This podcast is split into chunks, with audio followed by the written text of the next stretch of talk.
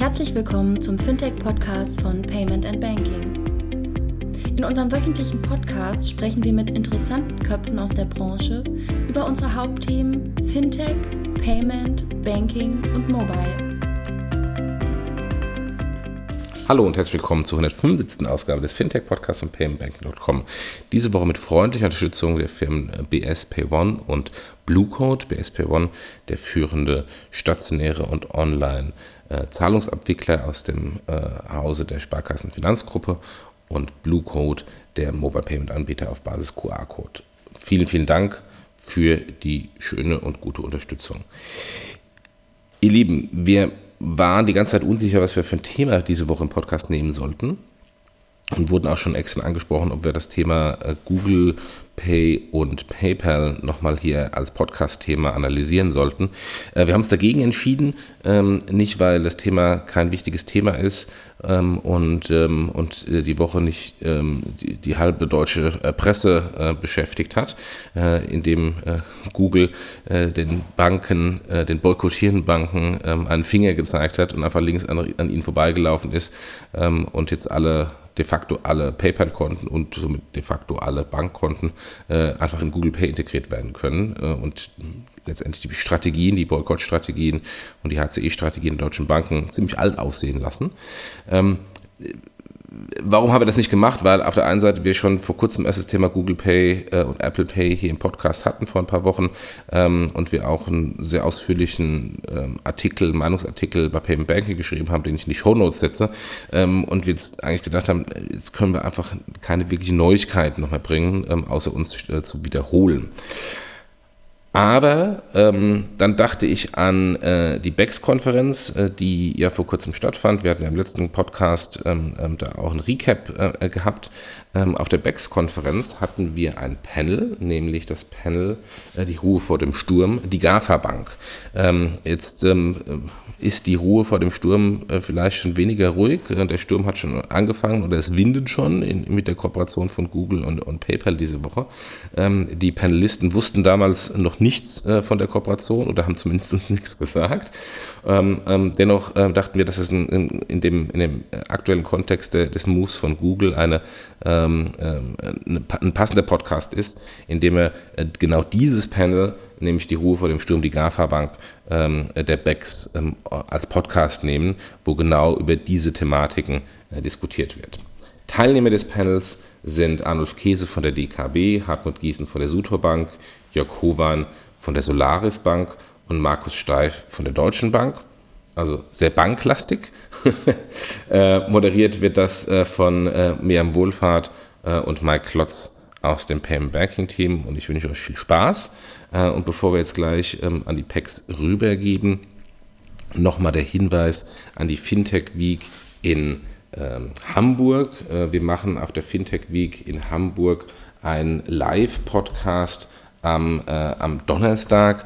Äh, die liebe Miriam, der Kilian, ähm, die Alexa von Bismarck von ähm, Adyen und ich ähm, ähm, machen als Abschluss äh, des, Donnerstag-Tages der, der Fintech Week ähm, ein, ähm, ein Recap zum Status äh, der Welt, äh, der Fintech-Welt, äh, der deutschen Fintech-Welt, ähm, um ähm, einfach zu überlegen, wo stehen wir und unsere Meinungen auszutauschen. Und das ist ein Live-Podcast, den wir dann hoffentlich, sofern es mit der Technik auch alles mitspielt, später auch hier noch veröffentlichen werden.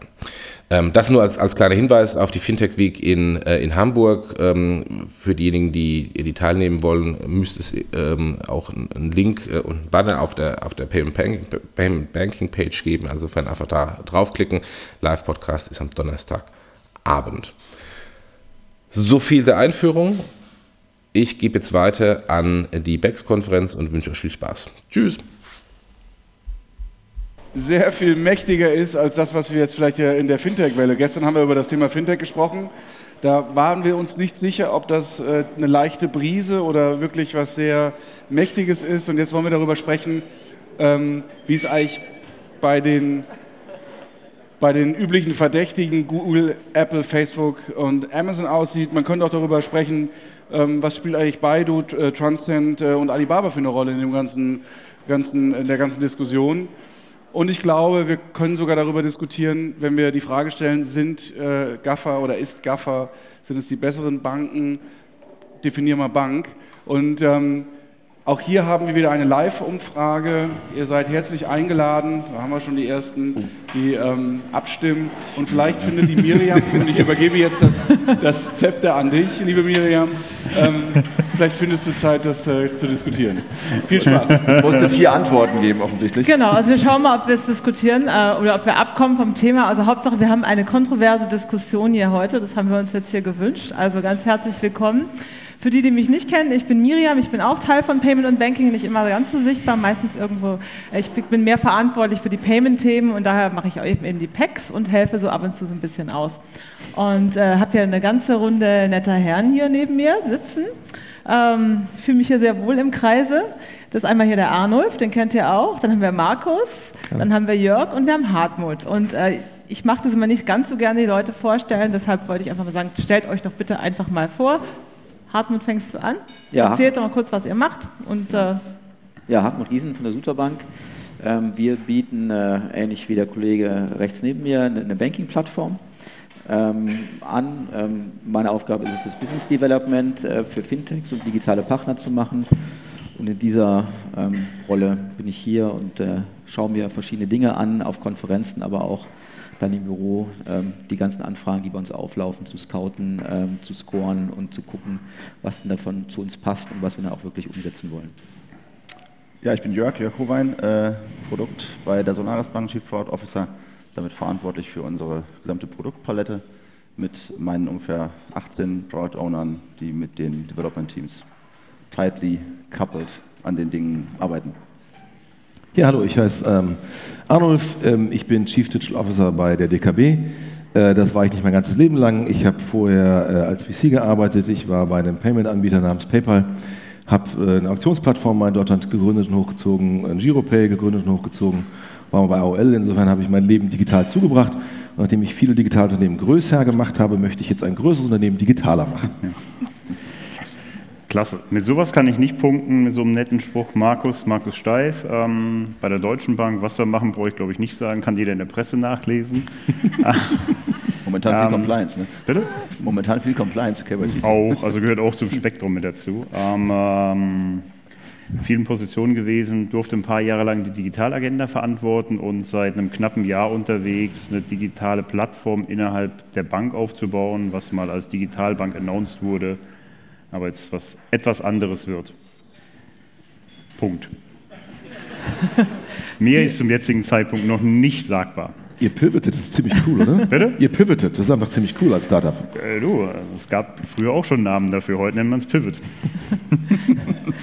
Vielen Dank.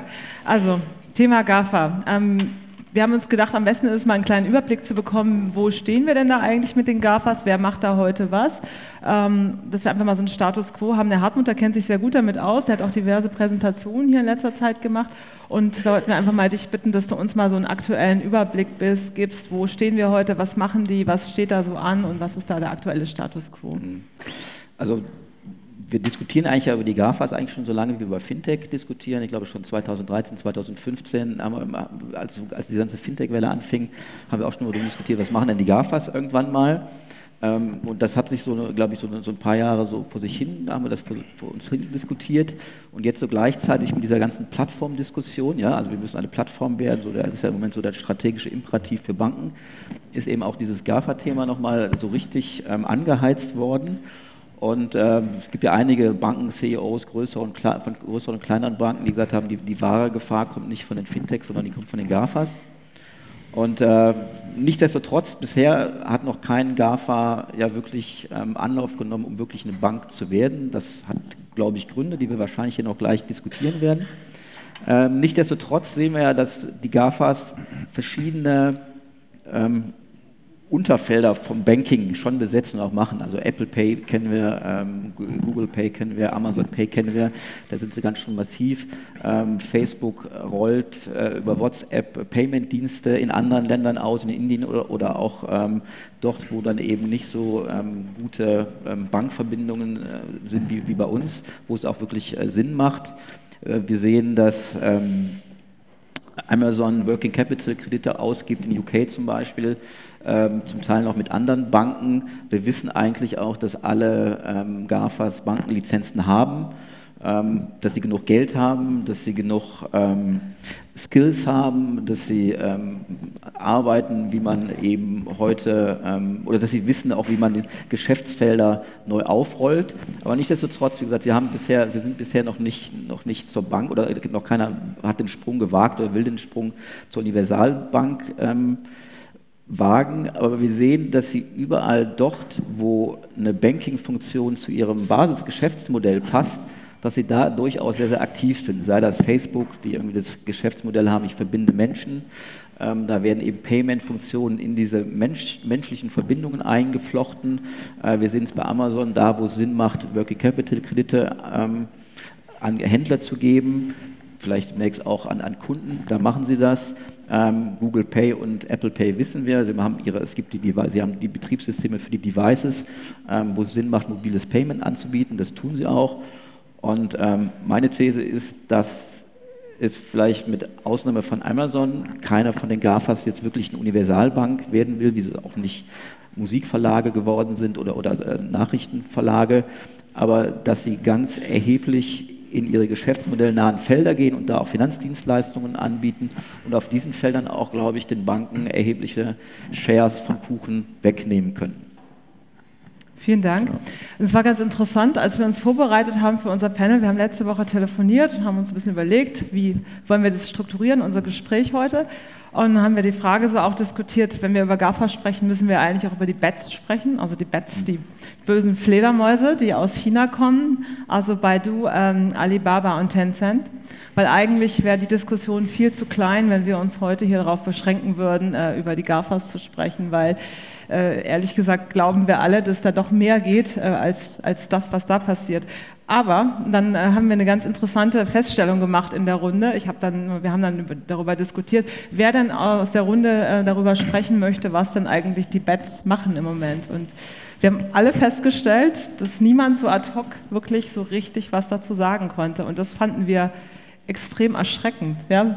Alle von uns, die in der Branche arbeiten, die tagtäglich mit diesen Themen auch zu tun haben, die schon viel lesen, aber nicht wirklich wissen, was da eigentlich los ist, das fanden wir schon so ein bisschen krass. Und äh, ich habe mich dann letzte Woche mal, äh, ich habe mich im Zug hingesetzt, habe jetzt mal angefangen, wirklich zu recherchieren, dachte, ich muss mich jetzt mal tiefer da einarbeiten, was da eigentlich aktueller Stand ist, am Beispiel von Alibaba. Und ich, äh, ich war mal wieder, ich habe immer mal wieder geguckt, aber letzte Woche guckte ich mal wieder rein. Also 700 Millionen registrierte Nutzer. Davon sind alle KYC. Das heißt, die haben alle, die die Alibaba nutzen, die Alipay nutzen, haben alle, sind alle KYC und sind eigentlich alle ready for all.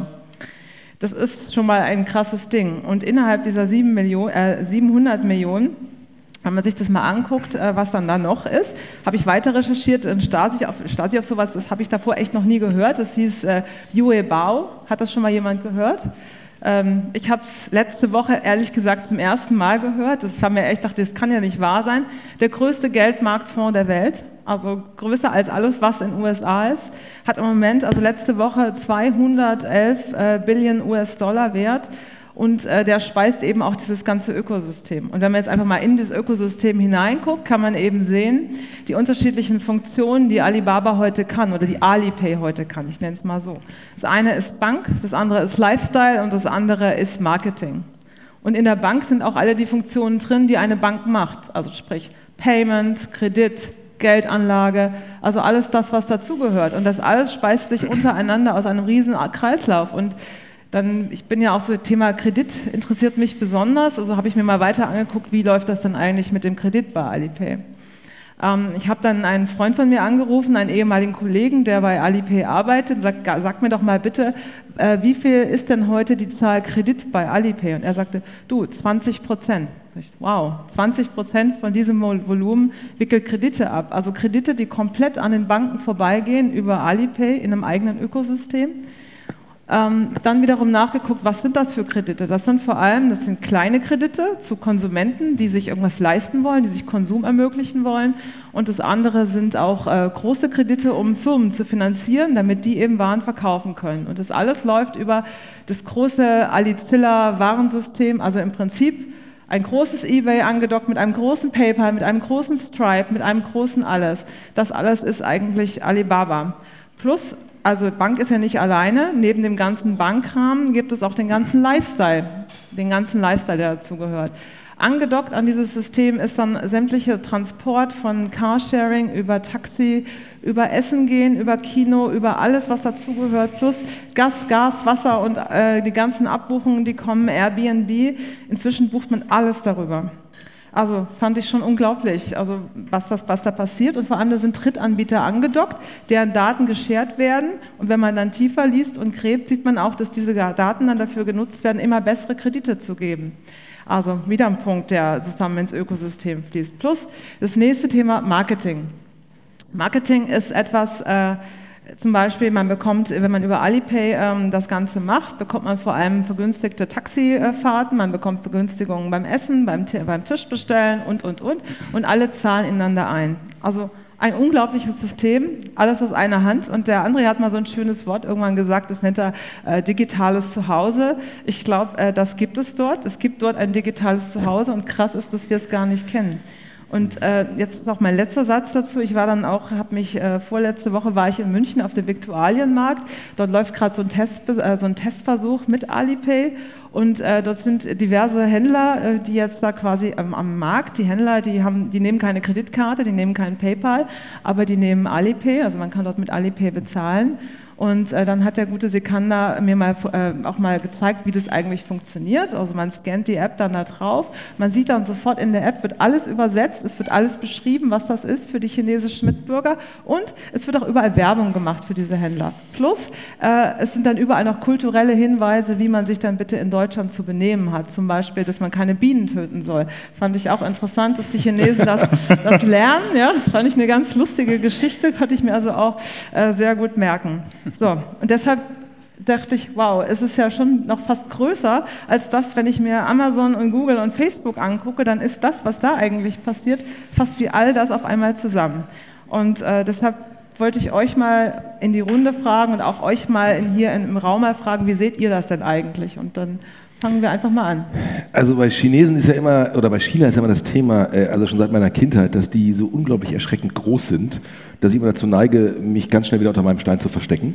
Und gleichzeitig aber auch jetzt nach 51 Jahren erfreut feststelle, dass die sie nicht umsonst äh, das Reich der Mitte nennen. Also die haben ja eine sehr aggressive Expansions- oder, oder Skalierungskultur ähm, äh, auch, aber eine bei weitem nicht so expansive, ähm, äh, aggressive Expansionspolitik. Also das chinesische Reich hat, wenn man von den Randländern, die sie glauben, die dazugehören, in den letzten paar Jahrtausenden nicht versucht, die ganze Welt zu beherrschen.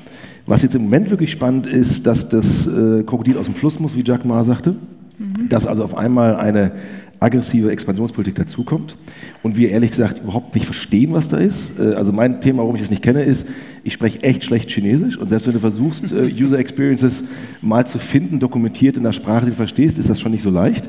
Was aber auch zeigt, warum wir so blind in die Richtung sind, weil wir gucken uns natürlich GAFA an, weil das nicht irgendein Ami ist, der irgendwas Cooles in Nordamerika macht, sondern weil die hier schon sehr präsent sind. Also die spannende Frage wird sein, werden die Chinesen präsent werden und wie. Und zwar nicht nur für Chinesen, die reisen, sondern für Europäer, die in dem Reiseland wohnen, wenn du mal so möchtest. Und ähm, wie werden wir es auch annehmen? Also ich würde die kulturelle Nähe zu den GAFAs nicht unterschätzen und die Entfernung zu den äh, Chinesen auch nicht, äh, ebenfalls nicht unterschätzen an der Stelle. Das hat schon einen Einfluss bisher gehabt, aber wie bei allen Disruptionen, die Frage ist, ob es irgendwas wert ist für den Blick nach vorne. Ich glaube, Arnulf, äh, das, wenn ich das versuche einzuordnen, sehe ich, das, sehe ich da zwei Sachen. Zum einen, sie sind ganz ähnlich wie die GAFAs im Sinne von, wo sie herkommen. Sie kommen aus dem Commerce, sie kommen aus der, aus der Kommunikation. Das ist das Gleiche, was wir bei GAFA auch sehen. Und das ist auch das, wo, wo wir unter anderem auch ganz stark daran glauben. Das Banking wandert in den Kontext rein. Und mhm. nicht das Banking ist zuerst und schafft dann den Kontext, sondern der Kontext ist schon da und das Banking geht dahin. Also das ist gleich wie GAFA im Prinzip. Der Unterschied ist, es ist halt China. Und das ist nur ein Land, 1,4 Milliarden Menschen. Da brauchst du auch nur eine Banklizenz, um das. Banking anzubieten.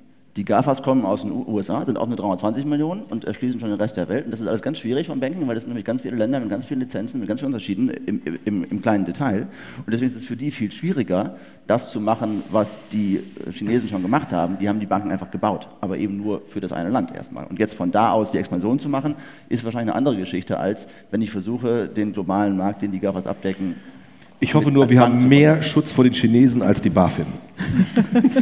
Also ich, ich glaube auch, ich glaube, die, eine der Ursachen, warum wir so auf die GAFAs gucken, ist, dass zumindest die Leute, die sich schon mal länger damit beschäftigen, schon gesehen haben, was in China passiert. Ähm, und dass ähm, Ant Financial, also der Alibaba-Arm, der sich mit Finanzen beschäftigt, äh, das bestbewerteste ähm, Fintech äh, weltweit ist. Das hat man schon, glaube ich, so auf dem Schirm gehabt. Und auch, weil man da gesehen hat, was, was Jörg gerade schon gesagt hat, dass eben dort äh, erkannt wird oder auch gelebt wird, dass Banking meistens ein sekundärer Bedarf ist, der einem primären Bedarf äh, folgt. Und das hat es da schon immer gegeben. Also zuerst waren die Apps da und dann hat man gemerkt, okay, ich brauche für, für, gewisse Dinge, die in diesen Apps passieren, ähm, brauche ich Geld, muss ich was zahlen, muss ich einen Kredit aufnehmen. Ähm, und wenn ich einmal da bin, dann macht es auch Sinn, ähm, eben den Geldmarktfonds ähm, aufzulegen. Der ist schon seit drei Jahren der größte Geldmarktfonds. Ne? Also, also das untergründig auch, wenn man jetzt nicht in allen Details Bescheid wusste, okay, man wusste, okay, da entsteht irgendwas Großes ähm, und das ist uns aber kulturell fern, die GAFAs sind uns kulturell näher. Wenn die sich Ähnliches überlegen, was machen die dann hier? Ähm, also ich, ich denke schon, man hat das immer so zumindest mal ähm, latent mitgedacht. Aber ist es nicht so, dass wir immer nach Westen gucken und Kultur alles unterschrieben, ja. Haken dran? Aber ähm, auch wenn wir jetzt äh, in China nicht so tief drin sind, ich glaube, das, was wir dort sehen, und eben klang es ja schon an, dass sich irgendwie Bank dorthin bewegt, wo der reale Konsum ist und dass das der Treiber ist und Banking dann irgendwie nur, nur äh, äh Huckepack mitgenommen wird. Den haben wir dort gesehen. Wir glauben wahrscheinlich alle daran, dass die GAFAs in die Richtung gehen werden, wenn sie es hinkriegen, über Ländergrenzen hinweg und die Regulatorik gemanagt zu kriegen. So. Das eine im Osten, in China ist schon da, im Westen ist es noch nicht so ausgeprägt, weil wenn die so ein Modell aufsetzen, dass sie quasi Banking auf den E-Commerce und Co. draufsetzen, dann wird es irgendwie echt dürftig und wir sitzen irgendwo in der Mitte. Deswegen, wenn wir nach USA gucken, haben wir zumindest noch irgendwie eine Chance, ähm, et, selber etwas zu tun in unseren Ländern, ähm, äh, um in der Nische äh, sich, äh, sag mal, zu arrangieren, weil dort das Banking über die GAFAs noch nicht bei uns angekommen ist. Also können wir eigentlich schon sagen, das E-Commerce ist quasi das Launchpad eigentlich für alles das, was kommt. Oder? Wäre ja auch so, wenn man jetzt mal die Frage stellen würde, wie würde eigentlich die Bank aussehen, die Amazon bauen würde? Ich meine, was ja schon spannend an dem E-Commerce-Gedanken ist, den finde ich ganz gut, um den mal aufzugreifen. Äh, wir haben natürlich bei PayPal auch das Thema gehabt, dass Bezahlen an sich erstmal wirklich stinklangweilig ist. Es ist echt unsexy. Ja? Also selbst der langweiligste Post auf Facebook oder WhatsApp ist emotionaler als äh, die wichtigste Zahlung. Ja? Und wenn ihr alle heiratet und irgendwas Tolles, Tolles macht und Kinder kriegt, dann reden alle über das emotionale Event und selten darüber, was die Hochzeit gekochtet, äh, gekostet hat, ja? weil man es auch schnell wieder vergessen möchte. Also dieses Vehikel über eine Emotionalisierung der Transaktion sich auszubreiten in Bereiche, die bisher per Definition so wichtig war nicht, was ich gesagt habe, aber reicht jetzt an. Ein abgestürzter Tusch, würde ich mal sagen, aber danke. Das Vehikel. Ähm, also das Vehikel über eine Emotionalisierung reinzugehen und darüber sich auszuweiten, das werden wir auf jeden Fall sehen. Ja? Ich muss auch fairerweise sagen, es gibt ja auch eigentlich gar keinen Grund, warum so wie Geld bisher gelebt wird, so unglaublich trocken sein muss. Ich meine, wo kommt das her? Wir haben ja irgendwann früher vor zigtausend Jahren unsere Muscheln alle in der Gringotts Bank abgegeben, also mit dem Sack Geld irgendwo hin, ja, und dann passt irgend so ein Gnom drauf auf, dass es nicht verloren geht. Und dann hat der, weil er schon da war, vielleicht uns irgendwie noch ab und zu Schecks gegeben und so ist halt um diesen Geldsack, den wir vielleicht mal hatten, irgendwie so eine Bankdienstleistung drumherum bekommen. Und ehrlich gesagt macht das bei Harry Potter und der Gringotts Bank echt viel Sinn. Aber im modernen Leben, wo wir eh sehr virtuell überall Transaktionen haben, gibt es ja nicht mehr diese eine natürliche Konversationszelle, wo das stattfinden muss. Ja? Und da bin ich bei euch.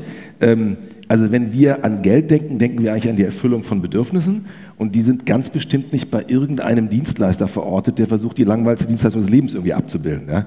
Und ähm, das ist eher so die Challenge. Also die Challenge wird sein, wenn wir es nicht schaffen, eine Emotionalisierung reinzubringen, außer über den E-Commerce oder selbst auch da nicht die beste, die es gibt. Und das versucht ja ein Facebook mit ihrem Peer-to-Peer-Payment, ja, äh, ein Amazon mit ihren, mit ihren Gütern. Ähm, das wird die eher spannende Frage sein. Und da ist bei der Emotionalisierung schon die Frage, ob die Chinesen das schaffen werden, uns so anzusprechen wie nähere Kulturen uns. Weil man kann doch schon fairerweise, jetzt, ohne jetzt im Wald pfeifen zu gehen, sagen, die ähnlichen Gründe aus kulturellen Missverständnissen, warum keine westliche Firma in China je richtig erfolgreich war, Kann auch, wenn wir Glück haben, in die andere Richtung funktionieren. Aber es ist ehrlich gesagt eine schlechte Strategie, zu hoffen, dass einer zu blöd ist, was besser zu machen als wir. Ja? Wie seht ihr das? Was jetzt genau? Soll ich es mal langsam wiederholen? Oder? Ich gerade jetzt die, die Frage nochmal rekapitulieren. Dass ähm, wir die Musik um das Geld machen. Also ich, ich glaube halt, vielleicht nochmal, also vielleicht war es nicht die Frage, um, um, um vielleicht äh, Anruf dazu antworten. Ich glaube halt, äh, die Chancen, Banking oder Payment zu emotionalisieren, ist relativ beschränkt. Ich glaube. Total. Äh, und wahrscheinlich, die Banken haben ja schon früher versucht, irgendwie ähm, die, Bank, äh, die Kunden so zu bekommen, dass sie die Lebenszyklusmodelle aufgebaut haben. Ne? Das Banking dann irgendwie genau in die Lebenssituationen reinpasst, die man, die man, äh, die gerade hat. Also okay, wer baut ein Haus und heiratet und so. Und ich glaube aber, eigentlich müssen die Banken es umgekehrt versuchen. Ne? Also ähm, klar, eine Bank möchte natürlich ähm, führend sein beim Kunden, aber wahrscheinlich wird es zukunftsträchtiger sein, dass die Banken versuchen, sich da in die Lebenszusammenhänge, wenn es Menschen sind und wenn es Unternehmen sind, in die Geschäftsprozesse äh, zu hängen, wo, wo sie dann relevant werden und nicht versuchen, die, äh, die äh, Kunden auf die Bankplattform zu bringen, sondern ähm, den Leuten äh, dort ihre Dienstleistung anzubieten, auch wenn sie auf anderen Plattformen sind, wo sie sie dann auch wirklich benötigen. Und das vielleicht aber dann doch noch gekoppelt mit einer starken Marke, damit sie nicht, ganz, äh, nicht, nicht ihre völlige Relevanz verlieren. Ich glaube, dass das eher der, der, der vielversprechendere Weg ist, als äh, verzweifelt zu versuchen, ähm, eigene große Plattformen aufzubauen. Ich glaube, es gibt einige große Banken, die die Richtung gehen können, wenn sie selbst schon viele Kunden haben. Da gehört sicher die Deutsche Bank zu, da gehört die, die äh, ING zu, die jetzt auch schon relativ weit sind in ihren Plattformstrategien, die begriffen haben, ähm, dass sie hinten, äh, ja, dass sie ein Frontend für ihre Kunden haben, aber hinten äh, andere Anbieter über APIs irgendwie einpluggen müssten und deren Dienstleistungen anzubieten. Ähm, aber das wird nicht unendlich vielen Banken ähm, äh, offenstehen, diese Strategie. Andere Banken müssen halt gucken, wie können sie mit ihren Mitteln, die sie haben, dann in dieser Plattformökonomie, die von den GAFAs mitbeherrscht wird, die vielleicht von, von chinesischen Unternehmen mitbeherrscht wird, aber vielleicht auch von ganz neuen Playern beherrscht wird, wie können sie ähm, in dieser Plattformökonomie einfach ihre Werte weiterhin den Kunden nahebringen? Ich finde einen ganz spannenden Aspekt auch äh, in, in, dem Kontext, was das eigentlich auf die Produkte für eine Auswirkung hat. Banken ähm, haben sozusagen, es gibt wenige Kernbankprodukte, das sind also irgendwie Konten, Zahlungen, äh, Kredite, das war es im Wesentlichen schon. Ähm, und das fächert eine Bank riesig groß auf in ein Multiproduktangebot, was dann auch Beratung braucht. Weil kein normaler Kunde versteht, was aus diesem riesen Blumenstrauß, der da angeboten wird, der am Ende aus den drei, vier, fünf Grundsäulen besteht, ähm, das passige Produkt zu finden die GAFAs, die kommen aus dem konkreten Use Case. Jetzt sagen wir mal, das, das Apple, die Apple Finanzierung, also die Finanzierung bei Apple für mein iPhone, da gibt es genau eine Variante. 24 Monate, Punkt, that's it. Da gibt es keine Diskussion drum. Das, die machen nur das eine. Und das ist für den, für den Kunden der viel einfachere Einflug in das Produkt und damit sozusagen auch eine andere Betrachtungsweise, wie sie Produkte einbinden. Die machen mhm. das passende Produkt und beschränken das auch, während Banken versuchen, einen riesen Blumenstrauß anzubieten und mit viel Beratung und so und den Kunden dahin zu führen, wo er vielleicht hin möchte oder vielleicht auch nicht. Könntet ihr das? Ihr habt doch jetzt, äh, was ist mit Fidor? Das war doch heute Morgen in der Presse, oder? äh, könntet ihr jetzt eigentlich die Solaris zusammen mit der Fidor sowas bauen, Gamification im Banking? Gott sei Dank brauchen wir die Fidor dafür gar nicht. Steht eine Fusion an oder was willst du suggerieren? Was? Das, nein, das nein. Auch, das können wir auch sehr gut und auch viel besser ohne die Fidor. Von daher, ähm, ja, genau das ist der Approach. Das haben wir immer gesagt, das ist unser Antritt Contextual Banking. Sozusagen. Wir haben genau am Ende diese wenigen Basisprodukte und dass wie der Kunde da reinkommt, das macht, macht unser Partner, dem wir das zur Verfügung stellen, der es in den Kontext reinbringt. Und wenn der Apple jetzt kommt und sagt, ich will jetzt die Finanzierung äh, bei euch haben, wir dann, wenn er ob da jetzt eine Variante oder zehn Varianten anbietet, ist mir eigentlich im Prinzip egal. Für mich ist es ein Kredit, ist es ein Kredit, ist es ein Kredit. Und der Partner definiert, wie er das jetzt nutzen möchte. Vielleicht ein Beispiel dafür, wie, wie Banking eigentlich funktioniert. Wir haben einen Partner, der macht ähm, Sperrkonten für ausländische Studenten, damit sie ihre Visa bekommen. Also nicht die EU-Stellen brauchen das. Ähm, und der Partner Fintiba hat, in dem, in, hat eigentlich diesen Sperrkonteneröffnungs- und Bespeisungsprozess in den Visumsprozess integriert. Also es gab nicht mehr, gibt nicht mehr den getrennten Prozess, ich mache hier, mach hier ein Sperrkonto auf, äh, lege da 8000 Euro hin, gehe dann zur, zur äh, Botschaft oder zum Konsulat und, und beantrage da mein Visum, ähm, sondern es ist ein Prozess geworden, in dem das, die Kontoeröffnung und die Kontobespeisung eben mit diesem Sperrbetrag quasi in einen, in einen Geschäftsprozess eingebunden ist. Und es gibt nicht mehr das getrennte, äh, ich gehe da zur Bank, ich gehe da zur Botschaft ich muss dies machen, sondern es ist ein digitaler Prozess. Ähm, und Suterbank kommt da schon noch vor, weil irgendwo gibt es natürlich einen Kontenvertrag mit Suterbank, aber nicht irgendwie als eigener Player, sondern er ist in diese App mit eingebunden. Und mhm. äh, es gibt sie nicht mehr in dem Sinne, ähm, dass wir jetzt da einen Kundenkontakt in dem Sinne hätten, dass wir jetzt mit ihm telefonieren müssen. Wir machen wir zwar trotzdem, weil es dann immer Fragen gibt, aber es ist eigentlich nicht geplant, sondern eigentlich ist es komplett in diesen Prozess äh, von Fintiba integriert. Das ist, was ich, ein, das ist auf der einen Seite ein prozessualer, weil mal, ein Prozess, wissen wir alle, nutzen wir lieber als zwei. Das ist der emotionale, super. Ich liebe Mediamarkt für meinen Fernseher und hasse die Bank, weil ich 48 Monate jeden Monat irgendwie eine rote Zahl auf dem Kontoauszug habe. Ja, ist, ist so. So, und ehrlich gesagt, ich glaube, das wird noch weiter verschmelzen, prozessual, emotional ja, sodass wir irgendwann vor der Entscheidung stehen, irgendwie Produktgeber zu sein. Und ich bin bei dir. Ähm, ich glaube, wenn jeder die Idee hat, hier drin eine Plattform zu machen, dann hat jedes Individuum seine Plattform. In Summe haben wir trotzdem nichts. Ähm, ne, insofern äh, wird das Thema Plattformspiel bei total wenigen ähm, funktionieren. Ähm, ist die Frage, ob es überhaupt ähm, funktioniert. Wenn, dann muss man halt jetzt irgendwie äh, Gas geben und Plattform aus dem Banking heraus ausschließlich wird halt auch nicht funktionieren. So, weil auch dort ist nur der Connex zwischen Bank und ähm, der realen Ökonomie. Weil ansonsten, äh, selbst wenn ich jetzt sage, ich verschränke, ich schrumpfe mein Produktportfolio, ich habe nur noch einen Kredit, ich habe ein Konto, was ich, by the way, ich finde Einfachkeit wirklich wichtig. Ich mag es auch selber.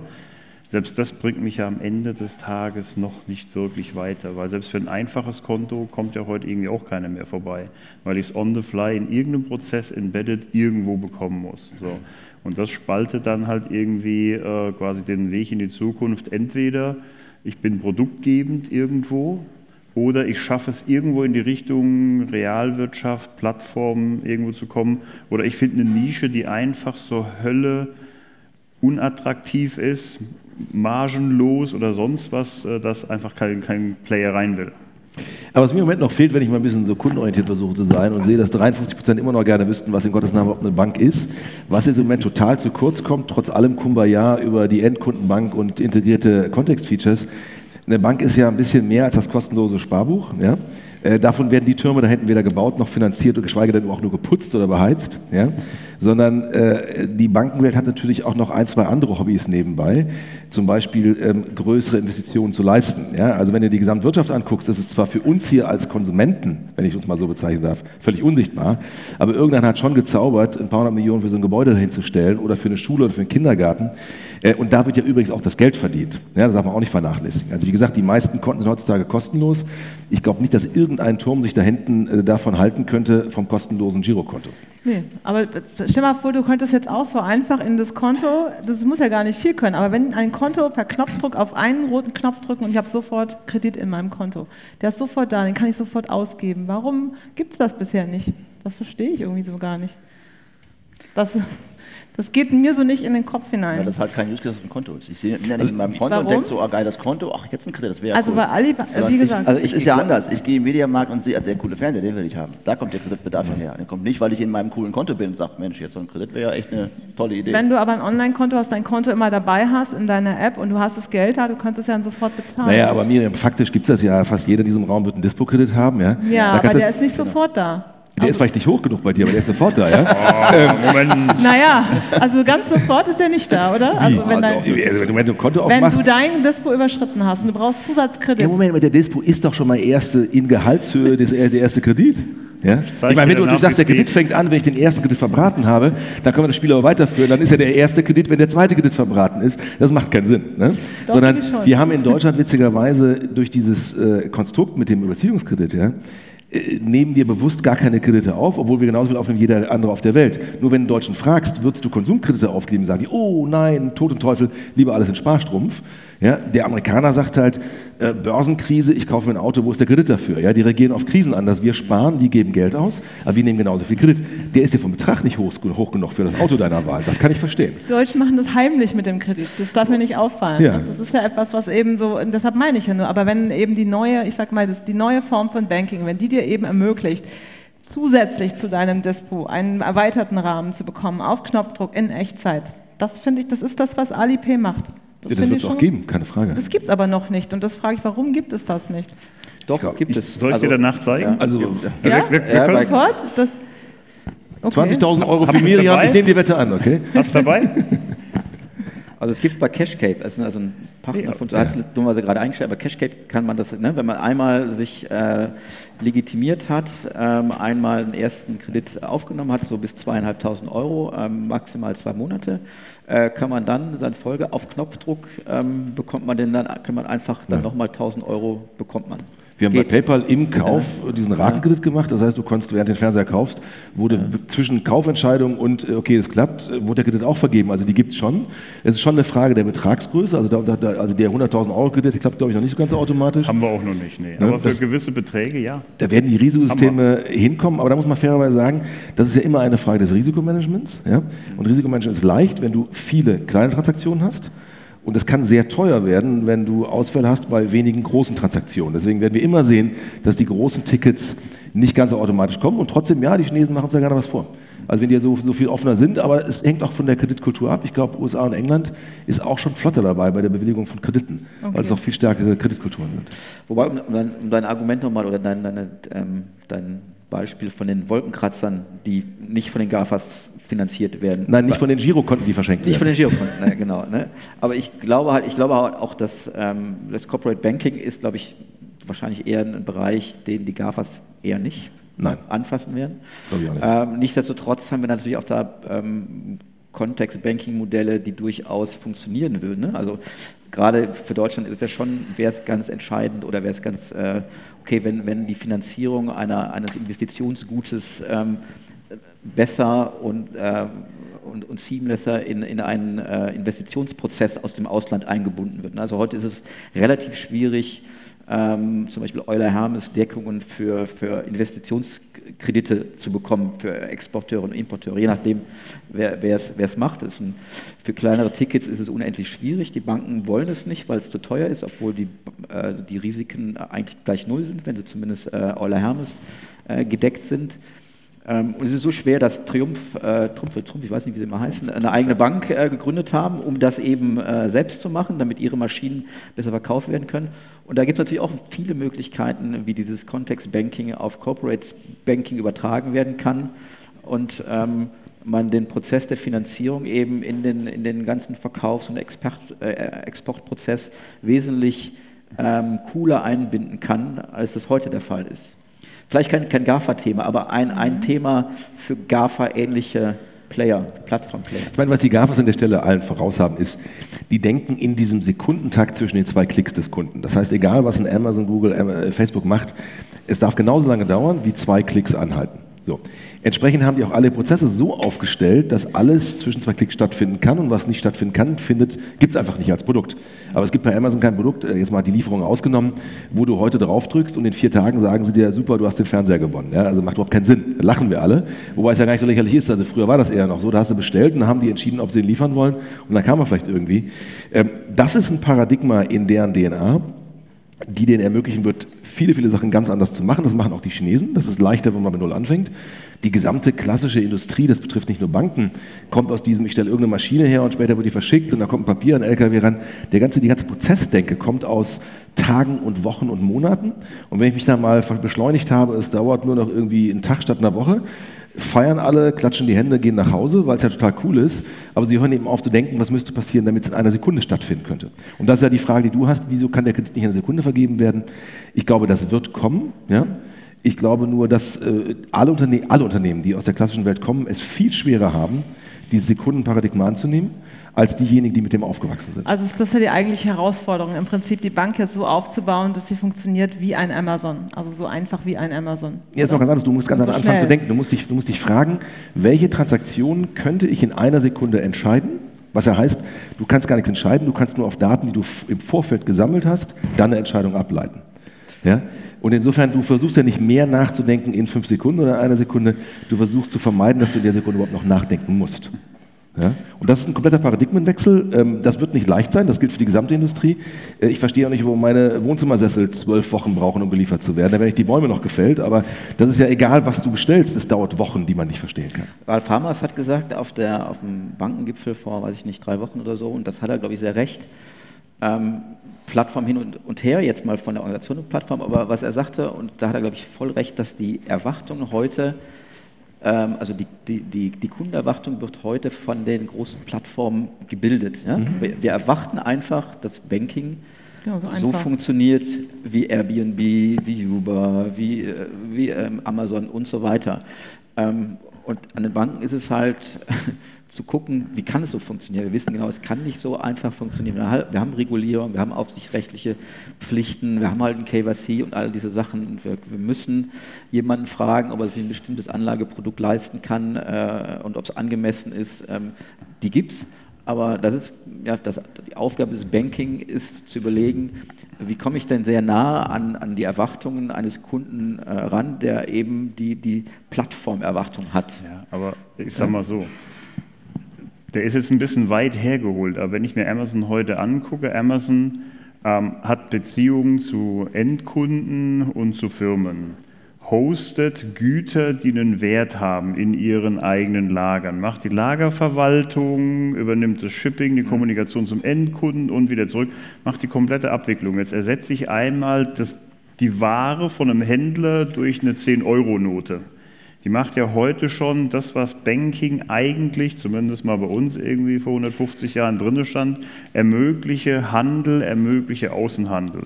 Und das ganze Thema Verwahrung von Werten, Entgegennahme, äh, wie kriege ich Vorteile, das ist ja alles angelegt da drin. Nur Sie können mit dem Geldschein keine 25% Gesamtgebühren erheben, und was Sie können, wenn du da eine Kiste da reinstellst. Und es gibt das ist der sehr, Unterschied. Das, ja, ganz, ganz kurz. Deswegen ja. werden Sie sich wahrscheinlich auch noch so lange auf die Kiste irgendwie ja. fokussieren, bis die Marge dort äh, in die Knie geht, dass es attraktiv ist, den Geldschein da reinzulegen, jetzt um in dem Bild zu bleiben. Ähm, weil ich sag mal, die, die, die Customer Experience, die, die, die Denkweise ist alles angelegt und die Technologie steht auch. Jetzt habe ich mal eine Frage an euch, das fällt mir gerade ein. Ähm, hier der, auf diesem Bankengipfel hat, wurde der Sewing doch auch gefragt, äh, ob er denn denkt, die Wirecard sei eine Bank. Und mhm. da hat er gesagt, nee, es sei keine Bank. Ich weiß jetzt nicht mehr genau, wie er es gesagt hat. Aber wenn wir jetzt eben kommen von dieser Diskussion, dass eigentlich diese ganze E-Commerce das Ganze ja treibt, also das treibt, wie der Kunde das haben will, wie er, sein, wie er das fühlen will, wie er eigentlich das Erlebnis Bank haben möchte, dann ist es ja eigentlich schon interessant, diese Frage. Also wenn man das in den Kontext stellt, Wirecard als klassisches, ich sage jetzt mal aus dem E-Commerce kommendes Unternehmen mit einer Vollbanklizenz. Das, ich bin da nur mal sehr gespannt, wie sich das entwickelt. Wie, wie sehen Banker das heute? Ich meine, die haben die Lizenzen, sonst machen was ganz anderes als eine Deutsche Bank. Ja? Das ist die Aber das Interessante war, glaube ich, dass, ähm, warum man ihm das auch nachher in den quasi als Antwort vorgeworfen hat. Das war natürlich die gleiche Argumentation, die Nokia bei Apple hatte. Ja? Die, klar, die machen keine richtigen, ja. äh, die machen was ganz anderes. Ja? Und das hat er genauso über die Wirecard gesagt. Ne? Und wenn man das dann eben weiterdenkt, ähm, äh, wo ist der Nokia-Effekt im Banking? Ja? Ähm, wo ist der Uber-Effekt, aber wo ist der Nokia-Effekt oder Kodak-Effekt im, im, Banking, wo sie es eben nicht gemerkt oder wo man es nicht merkt, wo es gekippt ist? Und äh, vielleicht wird das irgendwann mal äh, der Moment sein, als Wirecard in den DAX eingezogen ist. Ähm, das ist der der Kodak-Moment oder der, der, Ja, also immerhin mein Vater, Ahnung, mein Vater ja? rief mich an, meinte mir, ja. diese Firma, die da jetzt in den DAX ja. geht, du hast doch mit der schon mal zu tun gehabt. Ist das nicht diese komische Firma, mit der du früher immer äh, gearbeitet hast im Payment? Ja, ja. Dann meinte er, das ist ja verrückt. Wieso, was mhm. ist das für eine Bank? Wieso geht die jetzt in den DAX? Mhm. Also das ist, ich finde das schon eine, äh, ein, ein, großes Thema im Moment. Also das bewegt mich persönlich. Hattest du Anteile noch? Oder? Nein, ich habe ja nie für Wirecard gearbeitet. Nein, aber Ach, wir schade. haben immer sehr viel mit denen gemeinsam gemacht und immer noch, ja. Na, ich meine, die können schon Wertschöpfung abgreifen äh, in einem Markt, wo sie vielleicht nicht herkommen. Ja. Sie haben die Lizenz, das tun zu dürfen. Wie weit sie es ausbauen, ist eine andere Frage. Äh, trotzdem nochmal zur Frage Definition von Bank.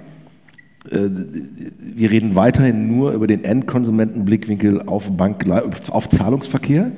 Ja, das ist, wenn du so eine PNL mal anguckst, schon äh, von der Bank schon ein kleiner Teil.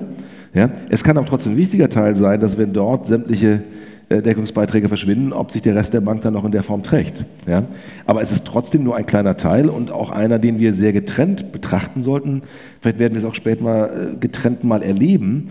Mhm. Ja? Aber wir kommen auch nicht umhin, dass du eine, eine halbe Million Kredit für einen Hausbau, das macht dir eben auch keine GAFA in welcher Art auch immer. Das kann ich mir zumindest überhaupt noch nicht vorstellen. Ein Hauskredit oder sowas. Einfach weil, warum? Warum sollten sie es tun, ist die Frage. Ja? Also sie, sie, sie kommen, zwei von denen kommen aus dem Werbemarkt, ja, und eigentlich folgen die nur den Anforderungen der Werbekunden.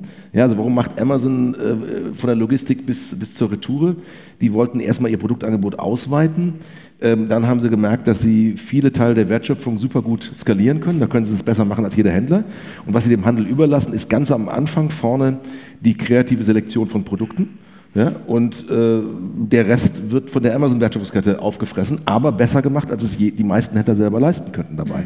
Klar, aber Passt da ein Hauskredit rein? Weiß ich noch nicht. Klar machen die keine Hausfinanzierung, weil es in dem Kontext von, von denen keine Häuser gibt, aber dann geh halt zu Immobilien Scout, da gibt es halt Häuser im Kontext und da machen die heute auch schon Finanzierungen, die halt andere Banken da reinliefern. Ja. Gleiches Modell, ja, die ermöglichen dem Kunden den End-to-End-Prozess von Häuser finden, über Häuser angucken, über Häuser kaufen und eben auch dann finanzieren und irgendwelche Banken liefern Produkte da rein für eh schon, wie wir alle wissen, Null Margen und und sind halt reiner Produktlieferant. Äh.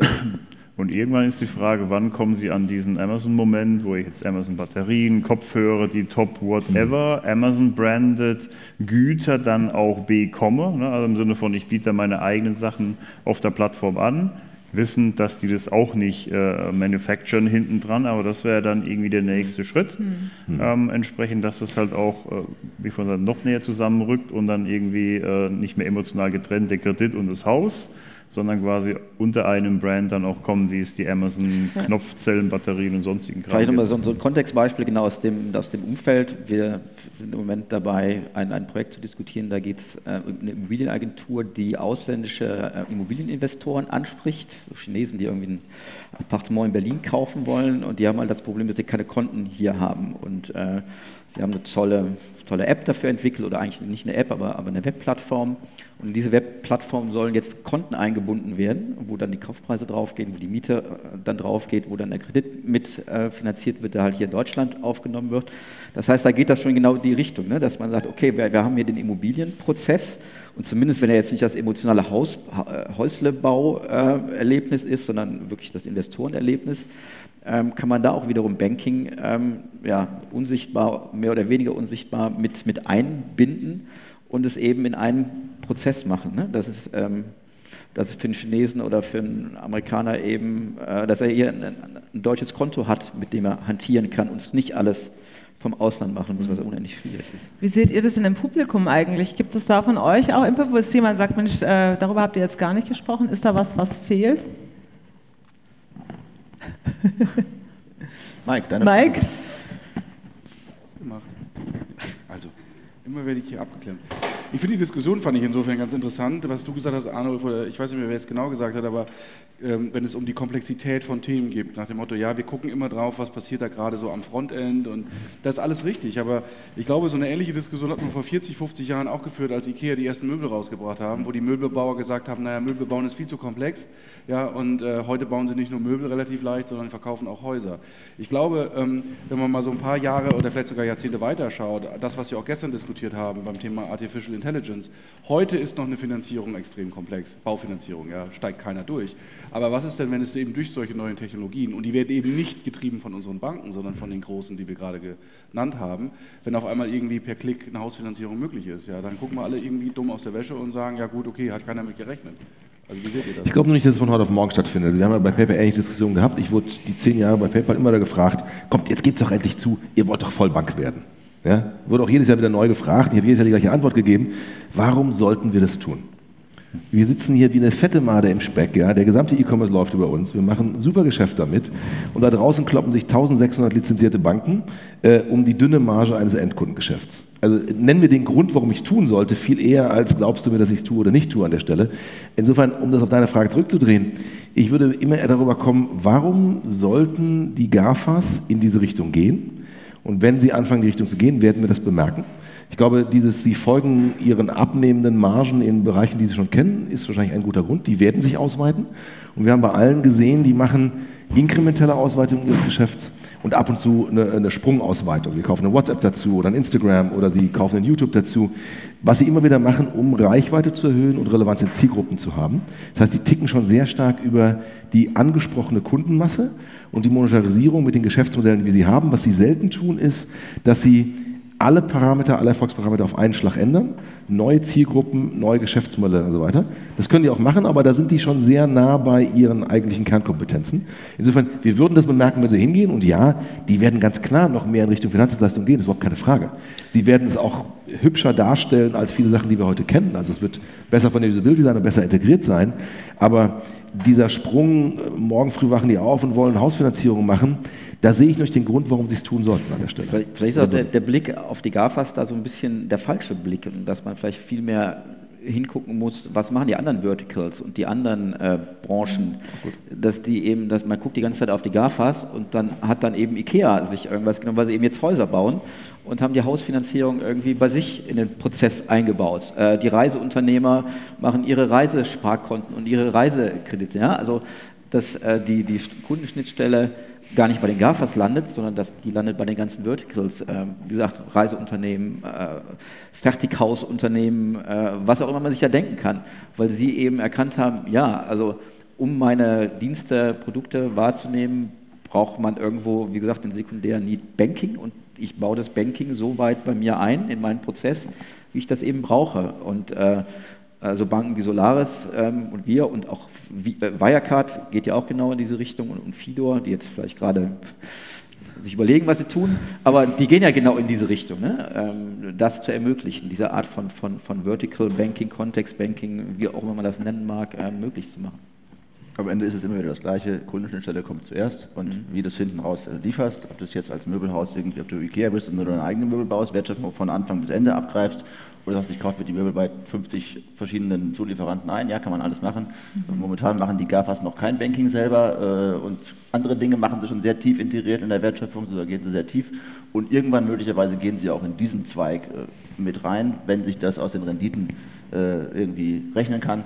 Solange es das nicht tut, werden sie wahrscheinlich die Produktlieferanten auspressen. Dass das Aber das mit dem Rechnen ist auch immer so eine Frage. Ich meine, Amazon macht jetzt Retail-Stores auf. Ja, wir wissen, die rechnen sich vorne und hinten nicht. Ähm, da ist immer so die Frage, ich bin ja ganz bei dir, auch was du gesagt hast, Arnulf, eben. Ähm, ich glaube auch nicht, dass das heute, morgen, auch nicht übermorgen passiert. Aber ähm, du hast dann den Satz hinten dran gepackt und den halte ich für extrem wichtig. Wir werden mehr Finanzprodukte sehen. Vielleicht nicht so super komplizierte, mhm. aber wir sehen das im Payment, wir sehen das auch vielleicht irgendwann im, im, im Banking und Contextual Banking spielt dann so eine Rolle.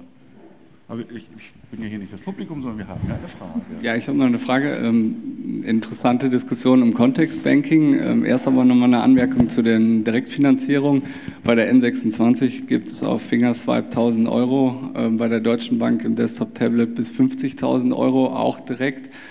Ähm, und jetzt die Frage geht aber an Jörg, weil ihr habt ja mit der Solaris Bank versucht, eine Finanzierung mit einer fin Hey Cash in den Kontext eines Kfz-Kaufs zu setzen und habt damit mit einer Plattform kooperiert, Verifox. Ja. Wie ist denn das gelaufen? Also ähm, ein bisschen so durcheinander, der ne? Autokauf ist Autoscout, das ist nicht der Hey Cash Kredit. Ähm, im, im, Prinzip ist es halt immer die Frage, wie, wie der, Kon also in, in der Kontextanbieter, in dem Fall Autoscout, ja, da kann man sagen, da macht eine Autofinanzierung Sinn. Und im Prinzip ist es auch mir als, ich bin Standardproduktlieferant. Und das, was ich mache, das ist 0815. Ob die das am Ende 1000 Mal verkaufen oder 100.000 Mal, ist mir im Prinzip egal. Also je öfter, desto besser, ist schon klar. Ähm, aber am Ende haben Sie Ihr Leistungsangebot dadurch besser gemacht. Und das ist immer mein Approach. Wenn der Partner sozusagen ein Modell hat, wo er Finanzdienstleistungen einbinden kann, kann er das machen die Mengengerüste sind für mich nicht das Entscheidende. Ich kann halt auf einen Schlag ganz viele Partner auf die Plattform draufnehmen, weil ich ein Standardprodukt habe, was für jeden funktioniert.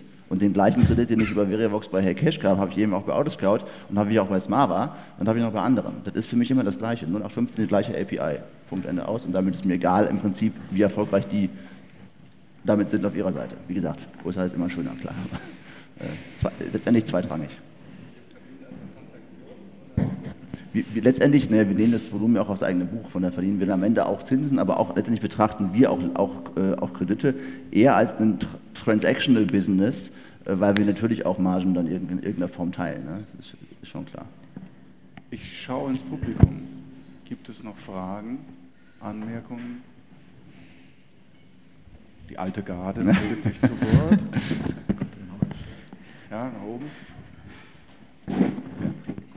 An Stengele. Äh, ich wollte nochmal auf den Titel, auf die Headline kommen. Ich glaube, dass die viel zu hart gestellt ist, sind äh, die GAFAs, die besseren Banken, weil äh, die können natürlich eine, auf einem migrativen Wege, was sie ja tun, können sie ja Banking-Funktionen, Banking-Dienstleistungen sich über Partner holen. Und ich glaube, das werden wir sehen. Und wenn wir Banken, ich zähle mich eher noch zu der Klientel, eher zum Banktech als zum Fintech, dann müssen wir da aufpassen, dass wir aus den Wertschöpfungsketten nicht rausgekickt werden.